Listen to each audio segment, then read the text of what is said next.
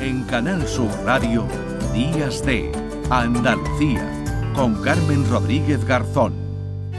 Pues la han escuchado desde el Foro Español del Paciente, también la doctora, la endocrinóloga que nos daba algunas indicaciones en este Día Mundial de la Obesidad, este 4 de marzo, un asunto que llevamos hoy en el programa aquí en Días de Andalucía.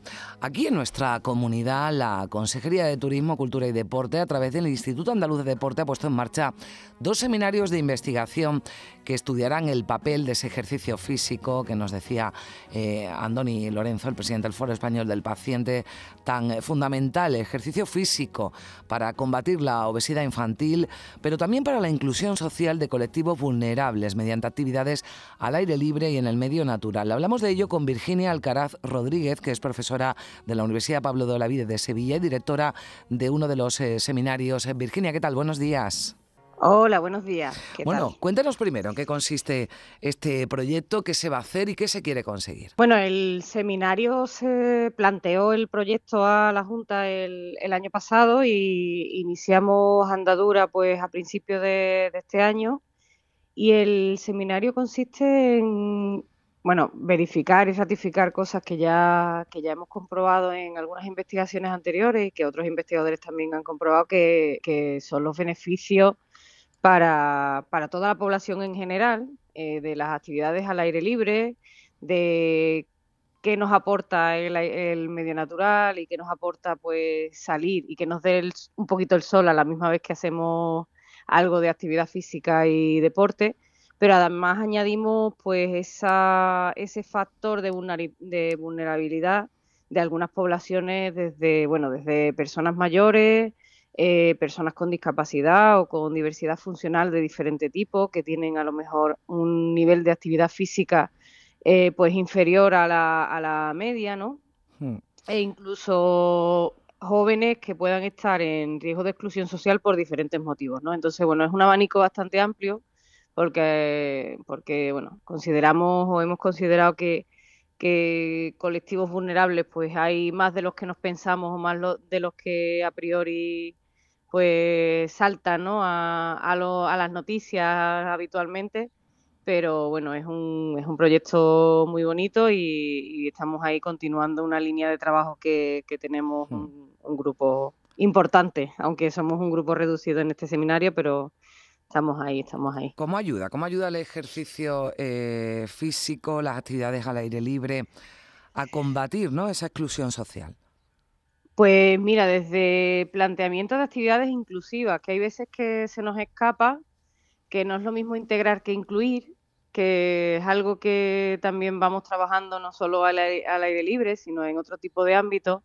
Y, son actividades compartidas, ¿no? Compartidas de personas que no tienen ningún tipo de riesgo de, eh, exclusión social, que no tienen ningún tipo de factor de, vulnerabilidad, con, poblaciones que, que sí lo están, ¿no? Pues, por ejemplo, eh, la realización o la comprobación de actividades que haya un intercambio intergeneracional, ¿no? De personas mayores pues con personas más jóvenes. Eh, el, o el sacar de ese de esa exclusión, ¿no? De ese día a día en el que no me en el, que no contacto con nadie, de sacar a personas que habitualmente pues tienen eh, pocas posibilidades de hacer actividad física, pues sacarla de esa de esa zona de exclusión y, meterlas e incluirlas en, actividades en las que puedan socializar. ¿no? Ya mm. solo con socializar estamos creando un beneficio. Mm.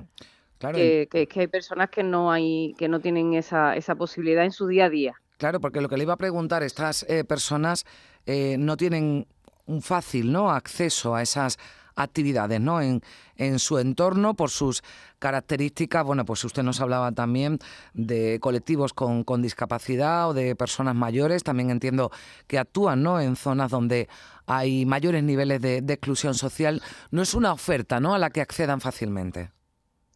No, claro, es en general la actividad física para la actividad física en general para colectivos vulnerables o que tengan un difícil acceso, ya sea por motivos económicos, por motivos sociales o por otro tipo de motivos, eh, ya el día a día, una actividad física pues regular es complicada, ¿no? Entonces ya el salir hmm. al aire libre o el tener un contacto con la naturaleza, que, que tampoco abogamos por deportes de, aventura o de alto riesgo.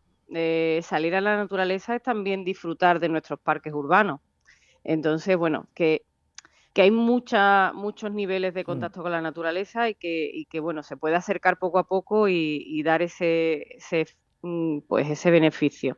En realidad el seminario es un primer paso, ¿vale? No es un paso de intervención eh, al 100%, sino que es un primer paso pues de, investigación, de plantear pautas, de trabajo con entidades que trabajan con estas eh, pues con estos colectivos, con estas poblaciones, mm.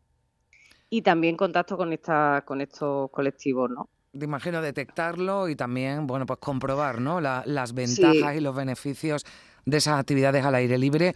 En este caso, eh, Virginia Alcaraz dirige uno de los seminarios, el que tiene que ver con la inclusión social de colectivos vulnerables mediante actividades al aire libre, pero hay otro también que estudiará el ejercicio físico en la obesidad infantil. Bueno, pues son temas de los que estamos hablando durante esta mañana en Días de Andalucía.